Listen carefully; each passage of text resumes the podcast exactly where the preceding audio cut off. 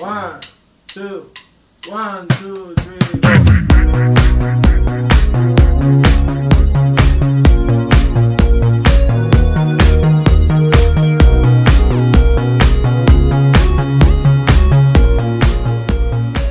Hola a todos, yo soy Cami y en este episodio de Visita Guiada, el podcast del Pampillón para estudiantes de turismo, voy a explicarles primero el texto de Jafar Jafari, el turismo como disciplina científica, y después la sociología clásica por Portantiero de la unidad 2 de Introducción a las Ciencias Sociales. Empecemos con Jafari. El turismo se comenzó a estudiar como ciencia en la segunda mitad del siglo XX. Es muy actual. Hoy en día es celebrado como una decisiva fuerza económica global y una gigantesca industria mundial.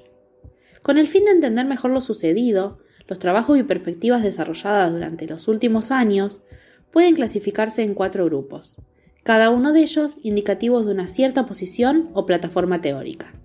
Plataforma apologética, que sería lo bueno del turismo, es la primera plataforma y apareció en la década del 60 como resultado del esfuerzo de una serie de individuos, firmas e instituciones, directa o indirectamente interesadas en los aspectos económicos del turismo. Arguyen que es una industria intensiva en trabajo, que beneficia a muchos sectores económicos, es una alternativa viable para muchas comunidades y países, genera divisas muy necesarias, preserva el entorno natural y cultural, revive antiguas tradiciones, contribuye activamente a mantener espectáculos culturales y facilita la comunicación intercultural y las expectativas de paz mundial. Luego, la plataforma precautoria, que sería lo malo del turismo, surge en la década del 70, cuando miembros de la comunidad científica, instituciones públicas y privadas, preocupados por la protección de las culturas y la naturaleza, difunden que la industria genera empleos estacionales y de baja cualificación, que beneficia tan solo a las grandes empresas y corporaciones, que destruye la naturaleza y sus recursos escénicos, que convierte en mercancías a personas y culturas y que desequilibra la estructura de las sociedades de acogida. En tercer lugar, surge la plataforma adaptativa. Esta posición favorece aquellas formas de turismo que son especialmente respetuosas con las comunidades de acogida y su entorno sociocultural o construido, así como con el medio natural en que se mueven. Se plantea proporcionar a los turistas nuevas opciones y experiencias gratificantes, agroturismo, turismo comunocéntrico, turismo controlado, de granja, turismo cultural o étnico, ecoturismo, turismo verde, turismo de naturaleza, paraturismo, turismo sensitivo, de baja intensidad, turismo suave o turismo sostenible, e incluye el no turismo como una alternativa más.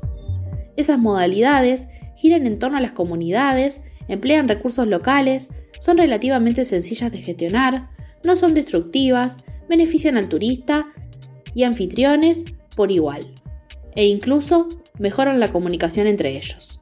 Durante la última década del siglo XX surge la plataforma científico-céntrica, donde el turismo es tomado como un fenómeno y objetivo de análisis que tiene una dificultad y que se relaciona mucho con las otras ciencias, lo que hace que sea interdisciplinaria.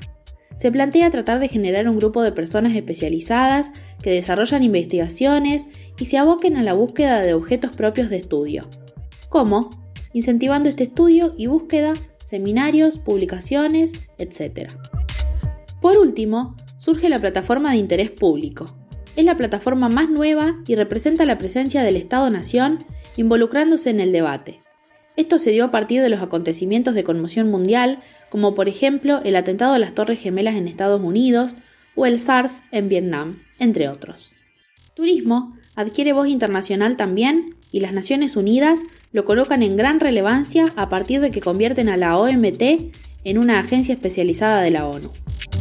Con esto doy por finalizada la explicación del texto de Jafari y pasamos ahora al texto de Portantiero.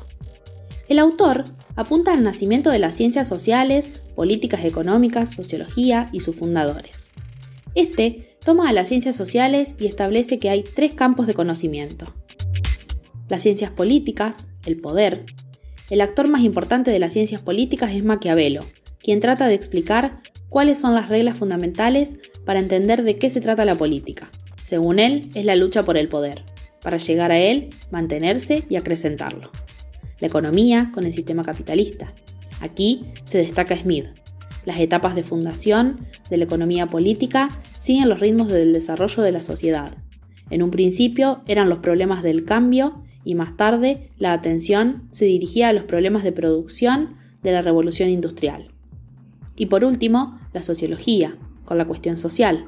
Nos encontramos con autores como Marx y Weber. El nacimiento de esta ciencia está dado cuando surge un nuevo orden social, a partir de la revolución industrial. El objetivo de la sociología es la estabilidad de las clases dominantes. Su función es dar respuesta a la crisis del siglo XIX. Y así es como damos por finalizado este episodio de visita guiada de la unidad 2 de Introducción a las Ciencias Sociales. Les recomendamos, como siempre, tomar como referencia el programa de la materia y seguir las clases. Ante cualquier duda, nos pueden escribir por Instagram, donde nos encuentran como arroba pampillonfcpolit-bajo.